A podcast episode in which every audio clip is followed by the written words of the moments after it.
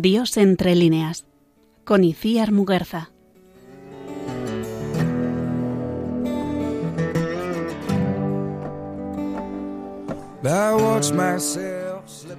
En palabras del padre Marie de la Chapelle, citadas por Jean Lafrance, el sacerdote francés que consagró su vida a la oración continua, todo lo que se dice sobre María termina con la sensación de que uno se queda corto, de que se mueve en una búsqueda silenciosa de lo que es esta mujer bendita entre todas. La dificultad procede no solo del lenguaje, faltan palabras. Pero como el amor a María ha comenzado a iluminar nuestros corazones, ya sea como una lucecita tenue pero constante en una noche neblinosa, ya sea como el reflejo de una gotita de rocío sobre la hoja de un arbusto, o para los más afortunados, como una dulce y cálida llamarada del alma que nos conforta en el invierno de nuestras vidas, desoiremos los consejos del filósofo del lenguaje Ludwig Wittgenstein, que nos advertía de que lo que no se puede hablar hay que callar, y le pediremos a nuestra Madre que nos preste su propia voz para hablarles en el idioma que ella mejor domina el del lenguaje del amor. Y junto a ella exploraremos en clave de admiración dos obras auténticamente geniales, Madame Bovary y Ana Karenina, cuyas protagonistas son dos mujeres caídas en desgracia por elegir la conquista del placer y las ambiciones mundanas frente a la esfera de los afectos superiores y la dignidad redentora. Esto es Dios entre líneas, el Carmelo Literario de Radio María. Sean muy bienvenidos.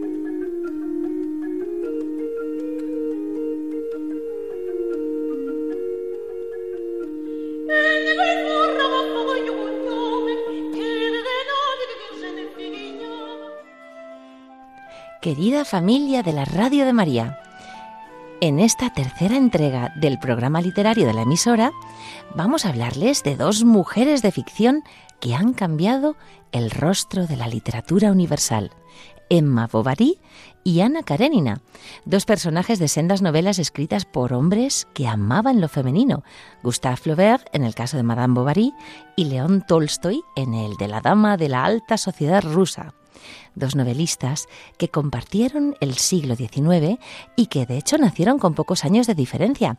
Pero bueno, luego Tolstoy fue más longevo, el frío ruso, y que escribieron sobre las fracturas del alma que busca el amor, pero lo busca alejada de Dios. Fueron dos auténticos gigantes de la prosa e inmortalizaron una visión muy particular de ese tipo de amor romántico que busca lo trascendente y que acaba internándose en un corruptible laberinto de pasión y que pues tiene por desembocadura la tragedia finalmente. Su narrativa sigue teniendo un especial ascendente para aquellos que hemos buscado la lógica del amor humano entre las tapas de un libro. Gracias, eso sí, a la especial capacidad de penetración de ambos autores en la esencia más íntima del alma femenina.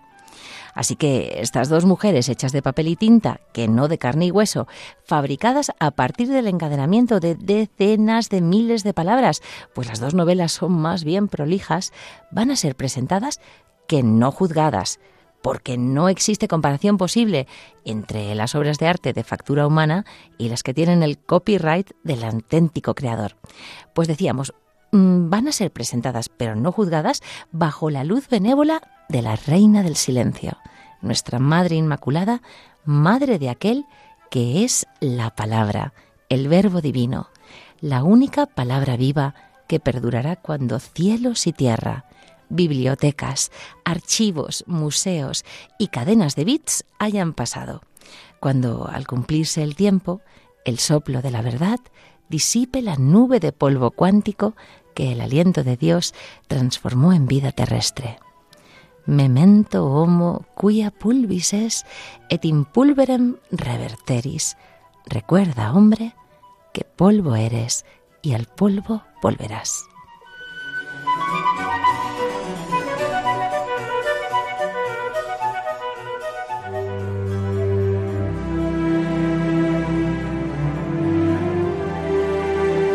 Jesús vino, Jesús vendrá, Jesús viene. Vino al seno de María Inmaculada, vendrá al final de los tiempos y viene cada día a sanar las heridas de nuestro corazón, a darnos esperanza y conducirnos a la salvación eterna. Sin embargo, aún son muchos los que no conocen a Jesucristo. Por eso, Radio María quiere colaborar con la Iglesia en el anuncio de la buena noticia del Salvador. Para ello, necesitamos tu ayuda.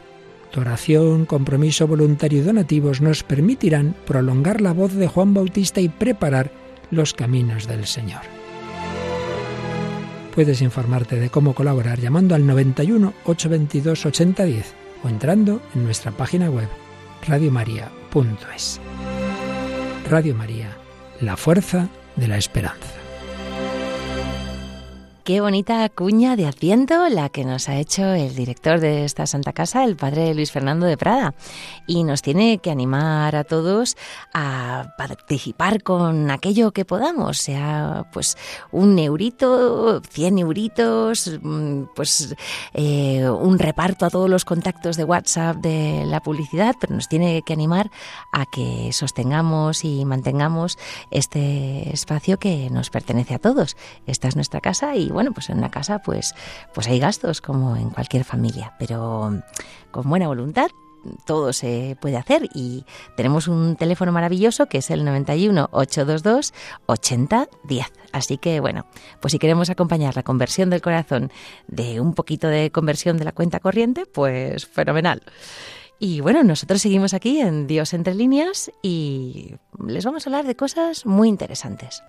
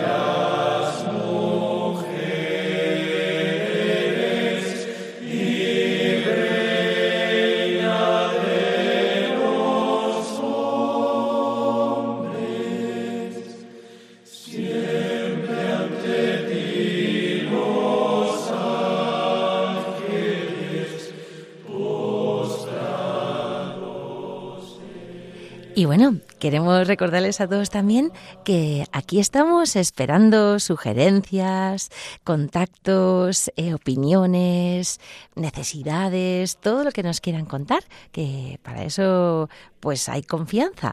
Eh, por ejemplo, Luisa Gallo nos decía para el último programa que le había gustado mucho, que la música y las poesías, la selección de todo, le había parecido precioso y bueno, nos echaba un piropo, nos decía que también nuestras voces. Así que, bueno, pues le agradecemos mucho el comentario del programa y luego mucha gente nos dijo amén o nos puso pues ese icono de las manitas que rezan, pero bueno, que si nos quieren contar más cosas, aquí somos todo oídos. Y recordamos cuál es también nuestra dirección de correo electrónico, dios entre líneas, arroba radiomaria.es. Siempre ante ti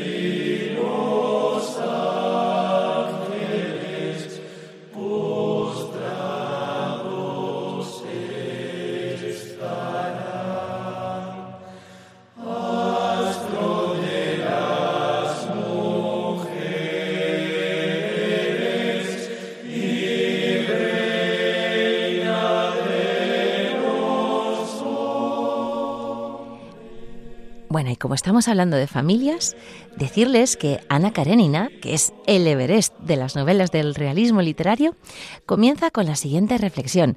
Y por favor, abran bien los ojos auditivos, ábranlos como platos, porque este es, a juicio de esta lectora que hoy les habla emocionada, porque se me va a acabar notando que esta es mi novela favorita, el arranque más magistralmente inquietante de la historia de la literatura.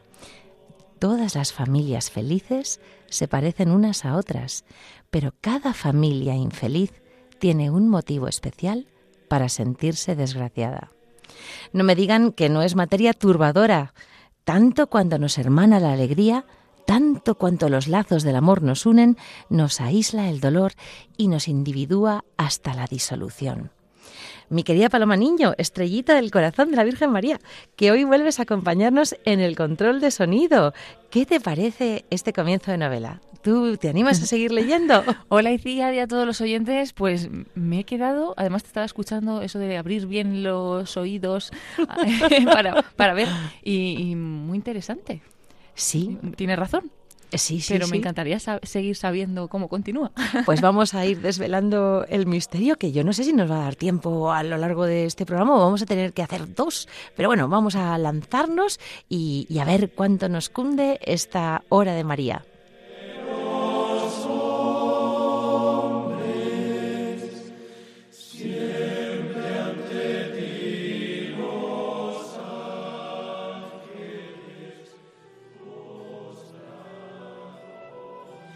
Pues antes de empezar a penetrar los misterios literarios de estas dos ilustres damas, Ana Karenina y Emma Bovary, vamos a ponernos un poquito a remojo del agua viva bañándonos en la piscina de la Inmaculada. Y como si nos sumergiésemos en el agua milagrosa de Lourdes, hundámonos hasta el cuello en una súplica. María, ayúdanos a sanar, porque sufrir pasa, pero haber sufrido queda. Esta frase de Santa Teresita de Lisieux la hubieran podido pronunciar estas dos heroínas novelescas perfectamente.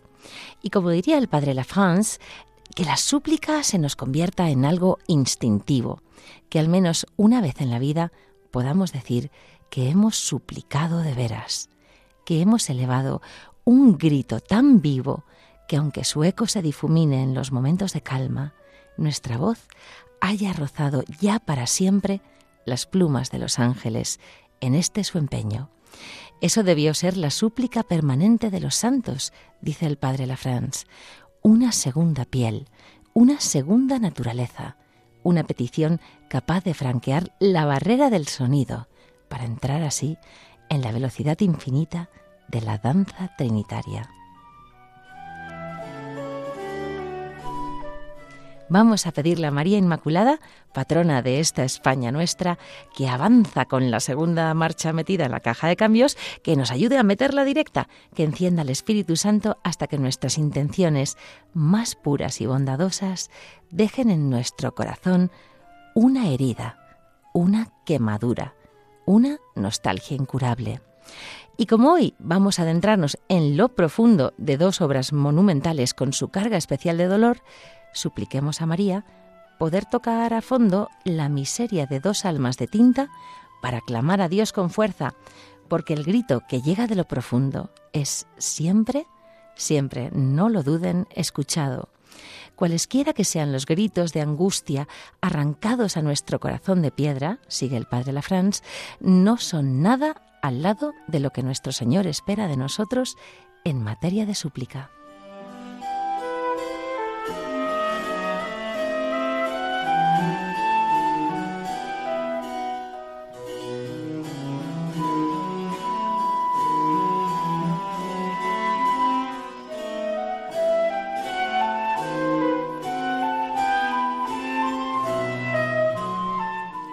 Qué hermoso es ir del libro a la vida, de la vida al libro, y hacer un alto en el camino para detenerse en algún fotograma.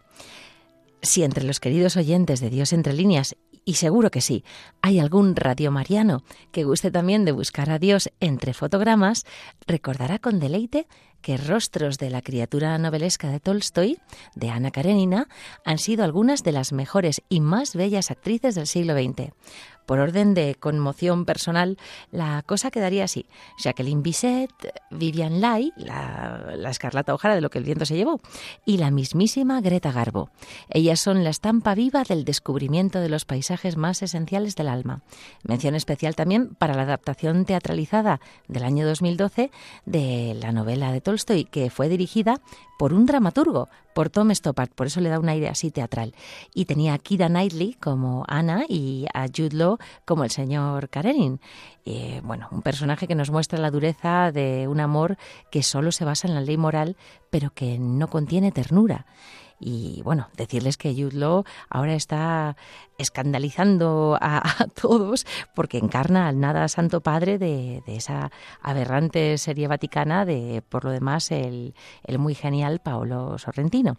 Perdonen estas opiniones culturales, pero bueno, nosotros a lo nuestro. Y vamos a analizar la obra cumbre de Gustave Flaubert, que ha sido representada también en el cine en numerosas ocasiones y que, bueno, pues maestros del séptimo arte como Jean Renoir o Vincent Minelli o Claude Chabrol, pues han cogido para extraer auténticas pepitas de oro de la vida interior de Emma Bovary.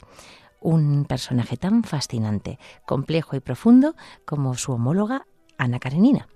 Y estas dos mujeres tienen una hondura tan grande, su carácter se perfila con unos matices tan sutiles, sus acciones son impulsadas por unas pasiones en ocasiones tan despiadadas que comprenderlas a ellas es comprender el dardo de fuego que hoy en pleno siglo XXI, aún incendia la infelicidad de tantos matrimonios.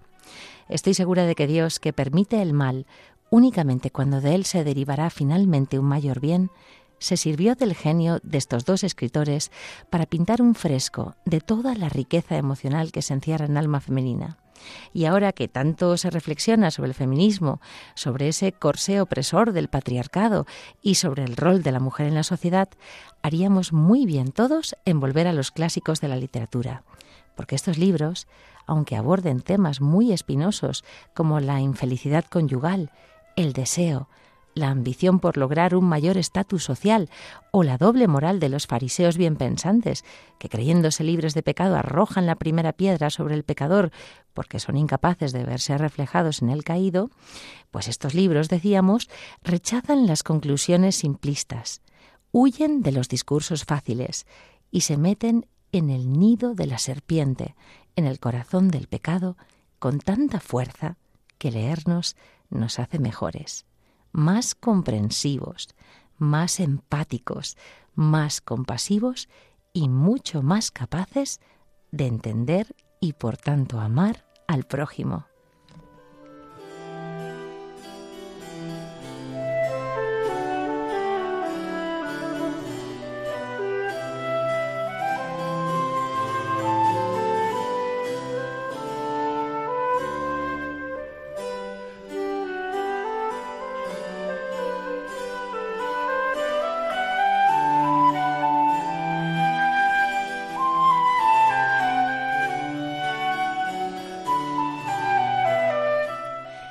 Detenernos en los datos biográficos de Tolstoy y de Flaubert, que son dos vidas tan apasionantes como sus novelas, nos llevaría medio programa. Y los rigores de este formato, que siempre pues intentamos ajustarnos, pero al final nos pasamos, nos impiden profundizar lo que quisiéramos. También dice una amiga buena que Mr. Google ya responde a todas nuestras preguntas. Bueno, bueno, a casi todas, que para las existenciales no tiene muchas respuestas y conviene acudir a los sacerdotes. Pero para lo que nos interesa, que es amar más a Dios, llegar hasta Él a través del camino que nos brinda la literatura en la radio de la Virgen María, nos bastará hoy con ceñirnos este versículo del Evangelio de Lucas a la cintura. Nada hay oculto que no sea descubierto, ni secreto que no sea conocido y puesto en claro. Estas dos mujeres van a llevar dobles vidas, van a encerrar grandes secretos. Y esta premisa, la certeza de que algún día no lejano todos conoceremos la verdad con mayúsculas, lejos de intimidarnos, lejos de darnos miedo por el qué dirán, debe llenarnos de paz. María, Madre nuestra, Madre mía, pon tu mano sobre la mía, sobre la de Paloma también, y ayúdanos a relatar.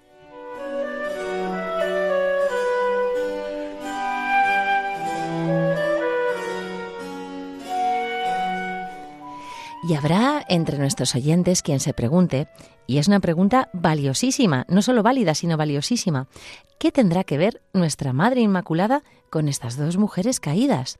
Pues bien, amén de que nuestra Madre es corredentora, auxiliadora, señora de nuestra esperanza, refugio de los pecadores y consolación de los afligidos, hay otra vinculación de enorme importancia para entender el dogma de la Inmaculada Concepción.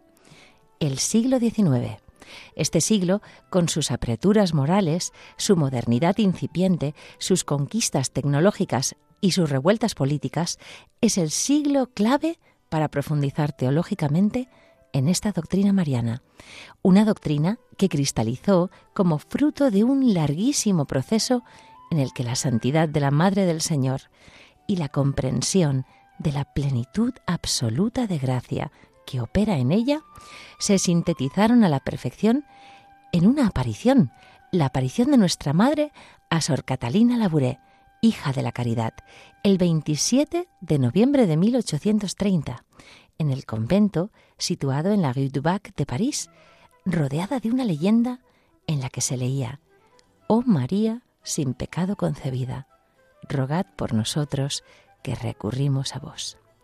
Y yo misma, al igual que muchos de los trabajadores y trabajadoras de esta Santa Casa, y seguro que también muchos de ustedes, queridos oyentes, llevo al cuello la medalla milagrosa que recuerda este instante.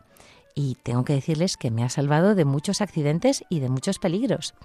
Así que añadamos que este siglo, el siglo de la bula Ineffabilis Deus, 1854, y también de la Rue du Bac, es, además, por si faltara algo, el siglo de las apariciones de la Inmaculada a Santa Bernardita, Santa Bernadette Subió. Imagínense, qué siglo. Así que no nos extrañe entonces que sea por contraposición el siglo de estas novelas exploratorias de nuevas dimensiones del sentir humano pues más complicado y también de nuevas teorías sobre el origen del hombre. Sí, es el siglo de Darwin, lo adivinaron, de Lamarck y de Wallace, porque en este combate de la conciencia humana todos nos ayudamos a avanzar. Y creyentes, agnósticos y ateos vivimos juntos en un mundo en pecado, en el que la gracia nos vacuna en mayor o menor medida contra las lesiones dolorosas que este pecado, el nuestro, el de las generaciones precedentes y el de nuestros contemporáneos, deja sobre todos nosotros como si de un rojo rastro se tratase, inundando nuestras vidas de surcos. Y estos surcos de sangre son los mismos que exudó nuestro Señor en Getsemaní, la estela de nuestra historia común, la historia de cada ser humano y de los obstáculos particulares que cada uno encontramos para amar a Dios, para amarnos a nosotros mismos y para amar al prójimo en nuestro particular camino de santidad.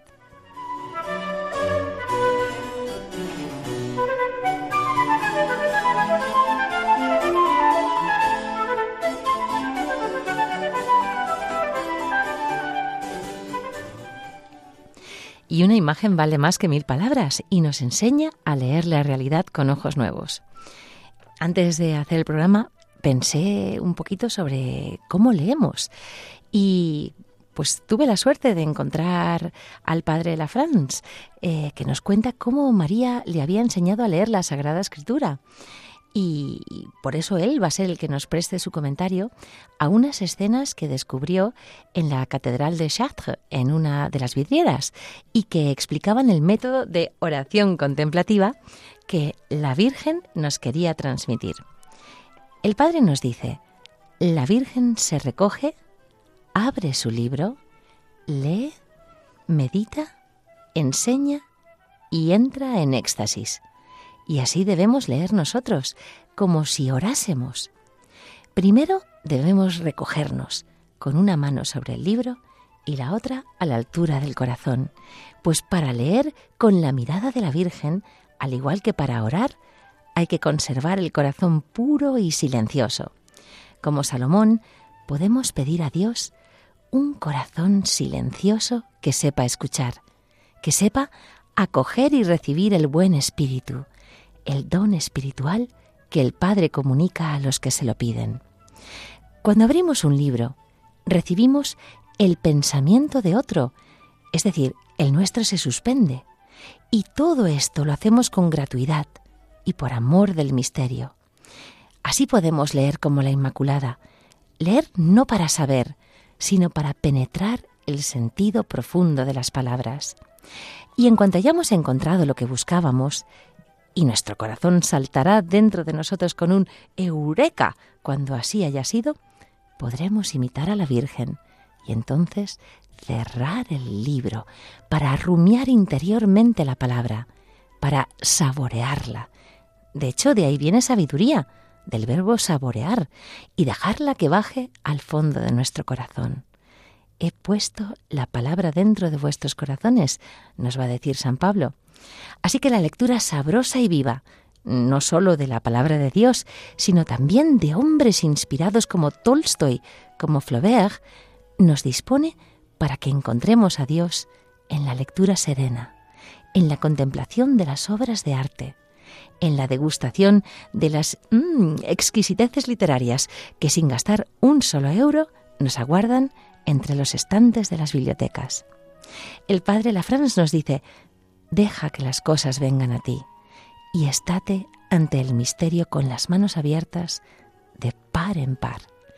Y entonces, al meditar, escucharemos de pronto al Verbo de Dios, que nos habla en lo íntimo, porque esta es la obra del Maestro interior, del Espíritu Santo. Y luego, como una madre, como nuestra Madre María, nos tocará enseñar a nosotros la palabra gustada y meditada.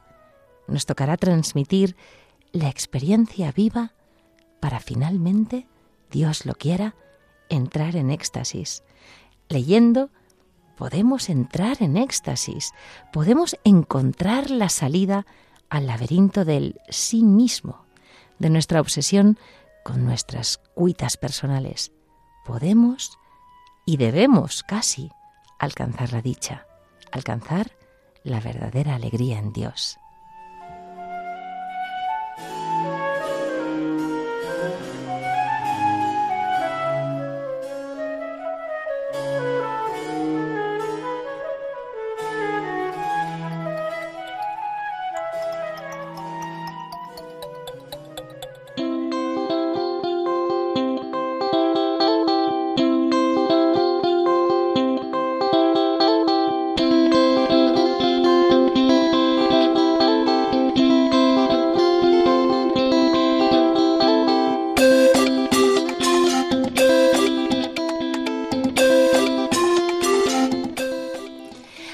Comencemos a degustar un canapé literario de sabor dulce, salado y finalmente amargo, como el arsénico que va a ingerir nuestra protagonista, Emma Wall, la futura Madame Bovary.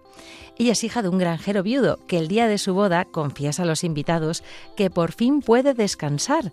Ya la ha dejado casada, porque él, que lo sabe todo de cómo criar a un cerdo, lo ignora todo de cómo criar a su soñadora y fantasiosa hija. Y Emma que es, bueno, la loca de la casa que decíamos el otro día, aspira a vivir lo imposible, a penetrar el secreto íntimo de todas las tormentas interiores. Y esto al igual que lo hace ella, es lo que Flaubert a su vez va a hacer triturando al personaje, pegándonos a los latidos de su corazón, para que viajemos al hondón de su existencia, para que a través de sus angustias, sus temores y su imaginación podamos mirar con una mirilla, por la que como si se tratase de una auténtica máquina del tiempo, viajemos a la sociedad de la Francia de provincias del siglo XIX.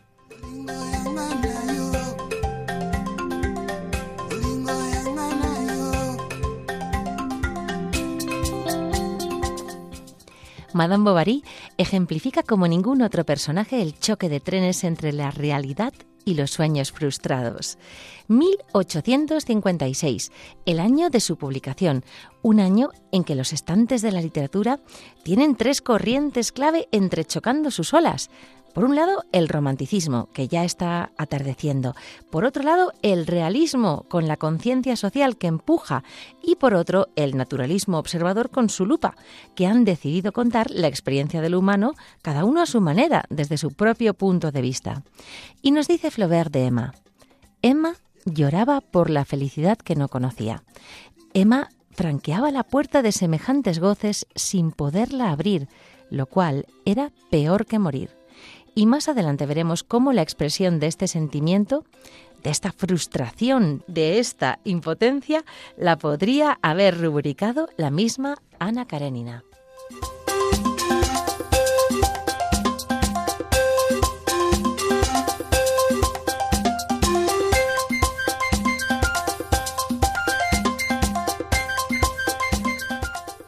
Bueno, y con esta música tan marchosa parece como que no podemos hablar del tedio de la aldea de Guam, donde va a convivir la protagonista, que al igual que el personaje ruso, pues tuvo una inspiración en una mujer de carne y hueso, que vivió una situación conyugal excepcionalmente dramática. Y ahí conviven en esta aldeíta, pues ella y su marido, y bueno, pues eh, el marido parece contento, pero ella anhela una vida mejor, una vida más plena, una vida más llena de aventura y felicidad es que a veces las personas somos insaciables. Y al igual que en la novela de Tolstoy, Flaubert nos presenta a una mujer que tiene sed de algo más, que no acepta la sumisión a un marido que tiene menos imaginación que ella y que no se contenta con las pequeñas compensaciones cotidianas que su vida marital le ofrece. Por eso Emma tendrá dos amantes, Ana solo uno, pero en ambos casos van a ser seducidas por su propia curiosidad y sus pasiones cohibidas las arrastrarán al rompeolas de su pasión. Cuando Emma conoce a León, que es un pasante de notario, su apatía y su languidez se van a ver sustituidas por el sentido de novedad, de asombro, de maravilla ante el poder del amor pasional y es que los matrimonios de conveniencia eran una auténtica salida vital que permitía a muchas mujeres abandonar con dignidad la casa paterna. De hecho, hay una noción heredada del romanticismo. Esos enlaces por amor son algo relativamente moderno en la historia de la humanidad. Por eso, tener amantes era la respuesta socialmente encubierta a esta sed de algo mejor. Y claro, esto era tolerado ampliamente en el caso de los hombres, a los que podía hasta conferir un aire distinguido, pues un aire de Casanova. Pero en el caso de las mujeres, esto se castigaba con la exclusión del círculo social, con la letra escarlata y todavía más si ellas lo propiciaban, porque algunas simplemente accedían a tener estos encuentros, pero otras, eh, pues bueno, pues impelidas por una sed, como lo llamaría Otto Preminger, sed de mal, pues buscaban con ardor. Así que cuando León, el primer amante de Emma, se marcha, ella queda sumida en una auténtica depresión. Su matrimonio se convierte en una jaula que ya era angosta, todavía más melancólica, y la fugacidad de este primer desahogo, que aviva su sed de un encuentro más profundo, la lleva a arrojarse en los brazos de Godolph, un auténtico seductor y un don Juan que consume sus pensamientos de tal forma que ella va incluso a sopesar abandonar a su esposo y a su muy querida hija para fugarse con él a Italia. Pero bueno, él, que es voluble y veleidoso, finalmente va a cercenar abruptamente esta fantasía.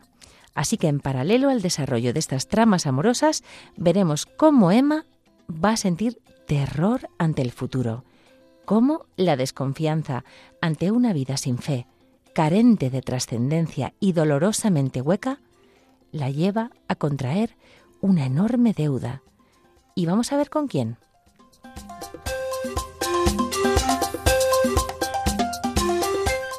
Le que significa en francés el feliz, es un vendedor que la visita en su domicilio y es una auténtica personificación del tentador enemigo de lo humano. Nos da placeres inmediatos a costa del cobro impagable de nuestra inmortalidad. Emma, que no ha tenido la educación sentimental que su madre hubiera podido darle, Ay, qué importante es tener una madre en nuestras vidas que nos enseñe a través de su experiencia dónde reside la verdadera felicidad. Emma se va a ver imposibilitada para recurrir, como nosotros, al auxilio de la Virgen María. Y por lo tanto se va a adentrar en una espiral de consumo compulsivo. Sí, esto ya existía en el siglo XIX, que la llevará a derrochar muy por encima de sus posibilidades y va a quedar a merced de la codicia de Legueux. De alguna forma, Emma vende su primogenitura, su herencia como hija de Dios. Y no lo hace por un plato de lentejas, no, sino por un sinfín de caricias de terciopelo, organdí, seda y tul, por una colección de vestidos, de capas y de accesorios con los que cubrir, como Eva, su pérdida de gracia, la desnudez de su expulsión del Edén, de ese Edén que podía no ser perfecto, pero que al final era un jardín de su matrimonio, y esto rumbo a la desesperación.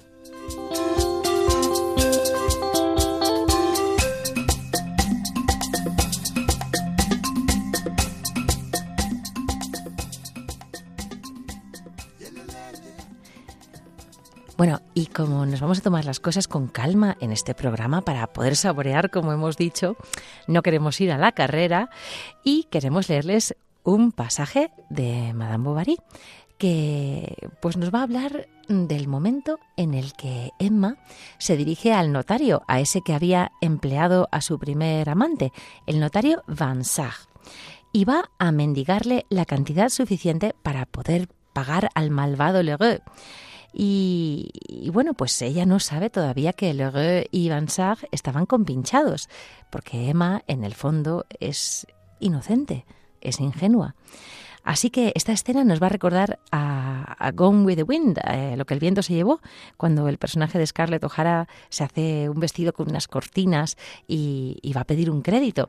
Pero Escarlata tiene mucha más suerte que la pobre Emma Bovary, como ahora vamos a ver. Entró el notario. Traía al brazo una bata de casa con dibujo de palmas.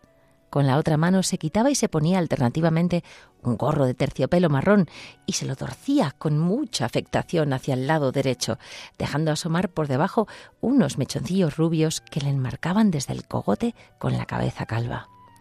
Después de invitarla a que se sentara, lo hizo también él y se puso a almorzar, pidiendo disculpas por la descortesía. Pero yo, señor, empezó Emma, yo he venido para suplicarle. Sí, sí, diga lo que sea, señora, la escucho. Emma empezó a exponerle su caso, que el notario conocía al dedillo, porque estaba conchavado en secreto con el comerciante de telas, dispuesto siempre a proporcionarle dinero para los préstamos hipotecarios que se firmaban en su notaría.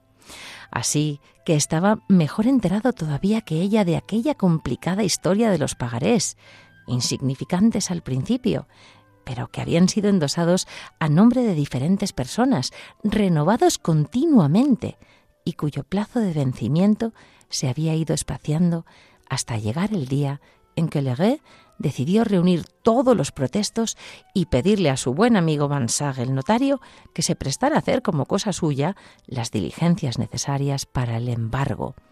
Porque claro, a Legué no le interesaba pasar por una fiera a los ojos de sus clientes, sus convecinos. Emma, por tanto, salpicó su relato de reproches contra Legué, y a estos reproches el notario replicaba de vez en cuando con un comentario que no le comprometía a nada. La escuchaba sin dejar de comer su chuleta, ni de beber su té, con la barbilla apoyada en la corbata azul cielo que llevaba sujeta con un alfiler de dos diamantitos unidos por una cadena de oro. Sonreía de forma peculiar, almibarada y ambigua. Mm, Emma, ¿por qué no se acerca usted a la estufa? le dijo, notando que tenía los piececitos mojados. Levante, levante un poco más los pies, apóyelos contra la porcelana. Emma se resistía por miedo a mancharla, pero el notario le dijo en un tono muy galante Pero las cosas bonitas, ¿cómo pueden estropear nada? Y Emma, llevada por el afán de complacerle y emocionarle, llegó también a emocionarse ella misma, y así vino a hacerle confidencias acerca de las estrecheces que se pasaban en su casa, de sus disgustos, de sus apuros. El notario se hacía cargo. ¡Ay, una mujer tan elegante! Y se había vuelto completamente hacia ella, aunque sin dejar por eso de comer y de comer, hasta el punto que con la rodilla le rozaba una de sus botitas, y esa suela curvada de su zapato al apoyarse contra la estufa, sacaba un poquito de humo. Pero cuando Emma le pidió mil escudos, el notario contrajo los labios. Era una pena que no le hubiera encargado a su debido tiempo la dirección de sus asuntos, porque él hubiera podido sugerir cien procedimientos adecuados para que cualquiera, incluso una señora como ella, pudiera sacarle una buena renta a su capital.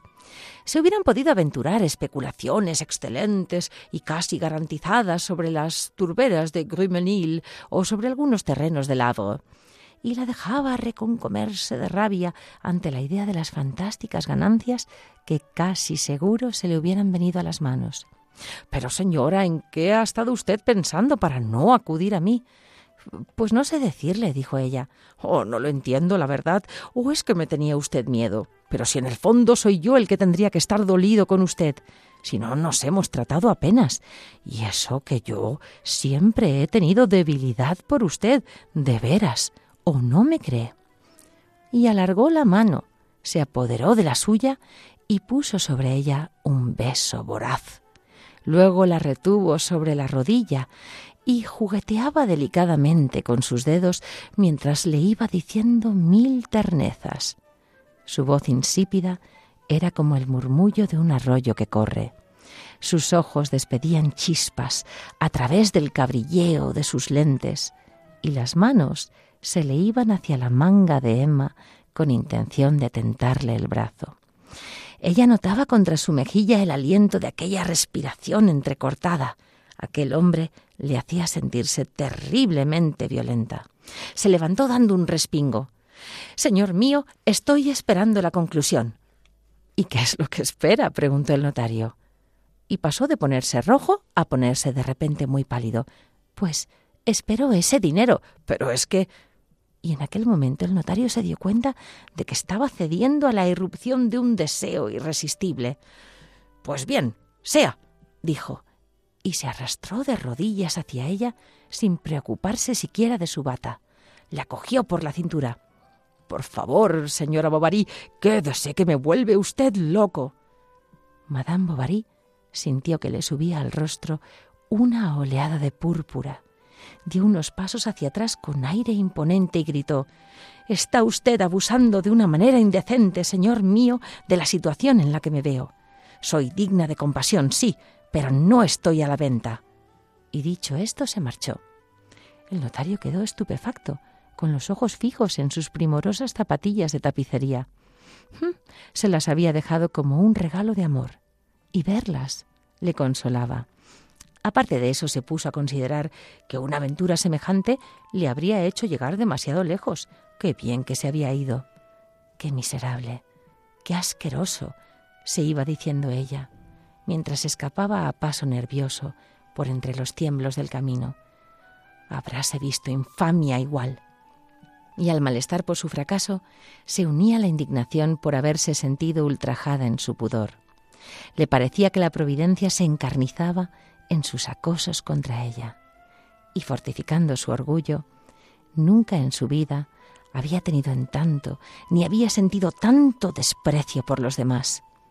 Un sentimiento como belicoso la transfiguraba, y le hubiera gustado liarse a puñetazos con los hombres, escupirles a la cara, machacarlos, y según continuaba andando a toda prisa, pálida, temblando, rabiosa, escudriñando el horizonte vacío a través de las lágrimas que llenaban sus ojos, era como si se deleitara en aquel odio que la estaba sofocando. Cuando ya se veía a lo lejos su casa, se quedó como paralizada. No podía seguir avanzando y sin embargo no tenía otra salida. Porque ¿a dónde escapar? ¿A dónde escapar?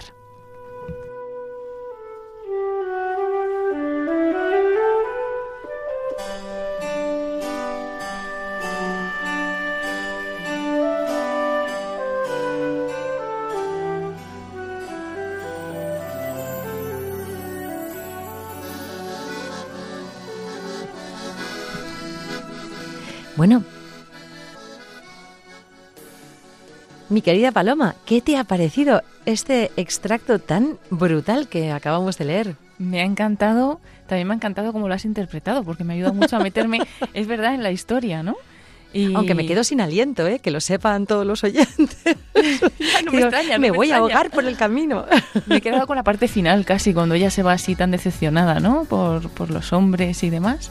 Sí. Esa parte, ¿no? Que casi la he sentido yo, como si fuera ella, no sé cómo Sí, decirte. sí, es que yo creo que todos los seres humanos, no solo las mujeres, pero bueno, las mujeres en este caso son las que están eh, hoy siendo protagonistas del programa, pero todos los seres humanos cuando nos sentimos ultrajados, pues tenemos mm, esa parte belicosa, como dice el autor, esa parte de guerra interior en la que ese demonio, ese mm, instinto de protección, pues Sale. coge el puñal y va adelante.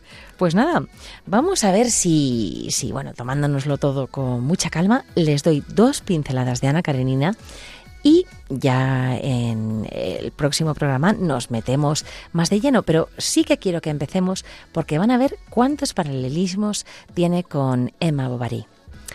Ana Karenina es, para mi gusto, la más hermosa de las novelas de mi siglo literario predilecto, el siglo XIX, y fue publicada como un folletín a lo largo de dos años, 1875 y 1877, en una revista literaria que se llamaba El Mensajero Ruso. Pero Tolstoy se disputó con su editor el final definitivo de la obra y la publicó como obra completa en 1877. Dostoyevsky, otro de los grandes de la literatura rusa, la calificó como una verdadera obra de arte. Así que esta lectora que les habla no podría estar más de acuerdo. Y de hecho les voy a leer la cita completa para que vean cómo un gigante habla de otro gigante. Dice, Ana Karenina es una obra de arte absolutamente perfecta. Hay en esta novela una palabra humana todavía no comprendida en Europa y que sin embargo no podría ser más necesaria para los pueblos de Occidente.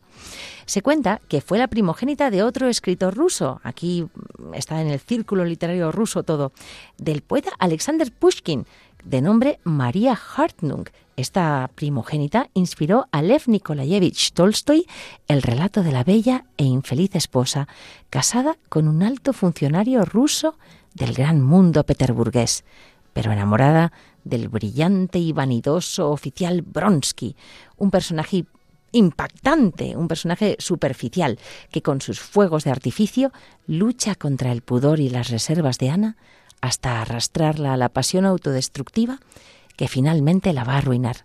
Como ven, mucha confluencia con nuestro personaje de Emma Bovary, porque estas luchas internas de Ana, eh, esta ascensión, este descenso moral, tiene un correlato en el periodo de considerable zozobra que Tolstoy atravesaba mientras la escribía.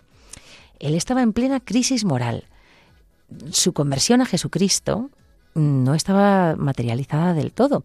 Bueno, de hecho, les hago un inciso, si alguien puede leer Mi confesión, el texto autobiográfico en el que narra su combate eh, con Dios, eh, la lucha con el ángel, hasta transformarse finalmente, es maravilloso. Pero entonces todavía Tolstoy no era un converso. Esto era una semilla que ya se iba gestando, Tolstoy se hacía preguntas sobre la Iglesia y le fascinaba el drama moral que se representa en todas nuestras cabezas, en, cada ser humano, como si cada cabeza fuera un teatro.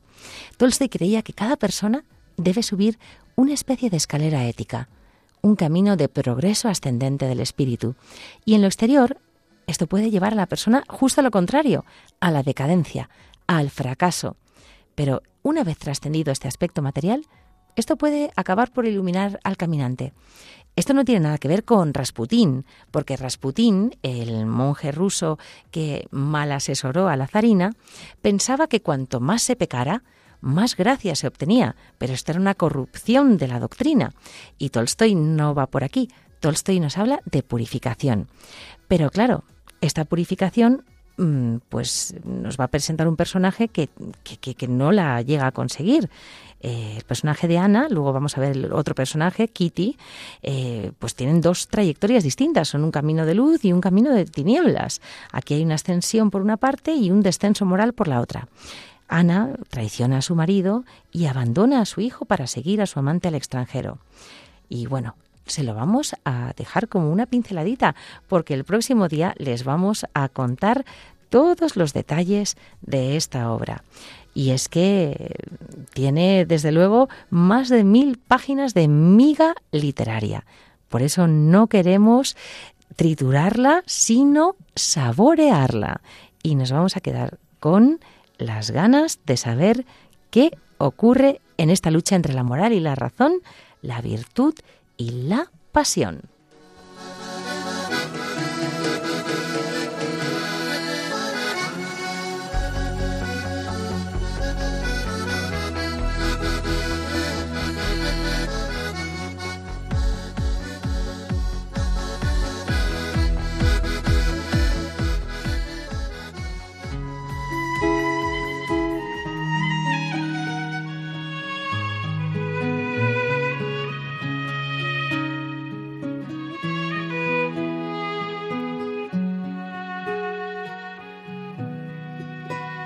Nadie me ha mirado así.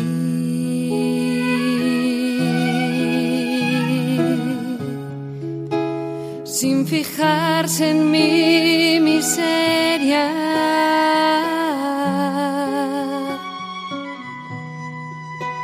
Nadie me ha mirado así.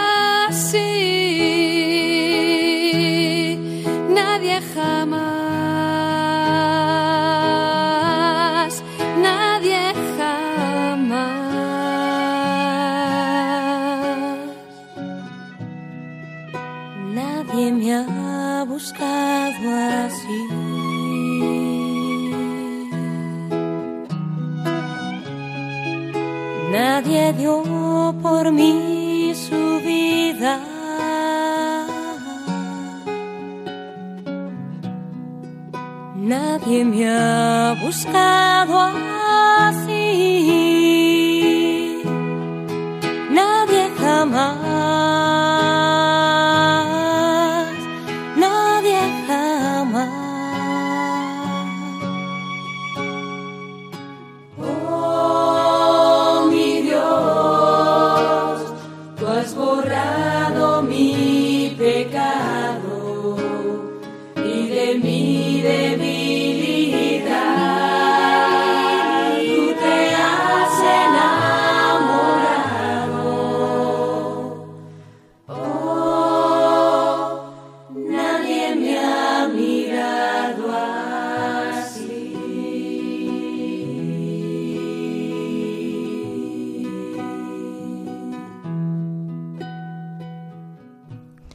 Bueno, pues nadie me ha mirado así.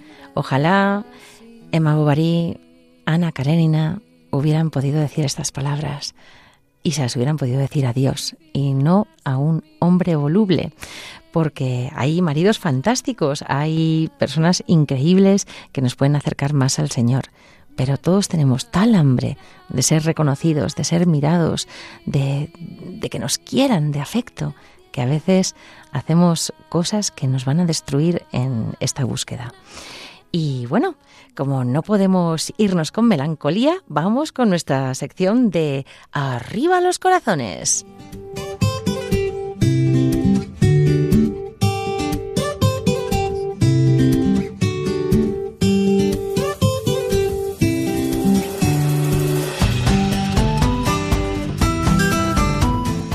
Sursum Corda, arriba los corazones. Y hoy los vamos a levantar con Emily Dickinson, una mujer que supo vivir en soledad en el jardincito de su casa y pasárselo pipa escribiendo unos poemas preciosos.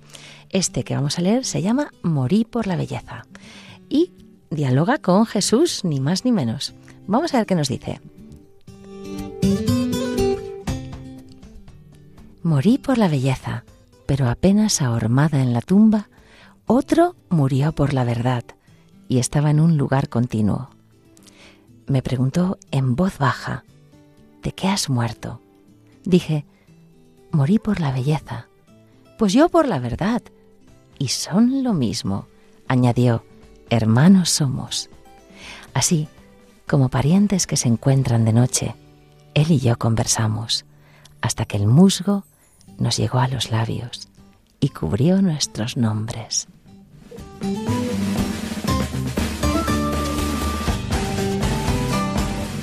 Bueno, pues familia, ¿cómo se nos ha pasado esta hora de rápido? Cuando uno se divierte, cuando uno disfruta, el tiempo vuela. Así que hemos llegado al final de este tercer programa de Dios entre líneas. Ya tenemos nuestra pequeña Trinidad. Un número 3 que nos llena de alegría. Y les pedimos, como siempre, que nos escriban a Dios entre líneas arroba radiomaria.es o pues que nos manden algún comentario a través del Facebook o del Twitter de la radio. Y bueno, pues les pedimos que no se rindan, que no bajen los brazos, que sigan luchando su propio combate con los ojos puestos siempre en el que más nos quiere, en el que siempre nos mira. Un beso muy grande de Paloma y mío. So I'll rise, rise, rise, rise like the embers. Así concluye Dios entre líneas, con Iciar Muguerza. Rise and I'll fall and rise again. But this here ain't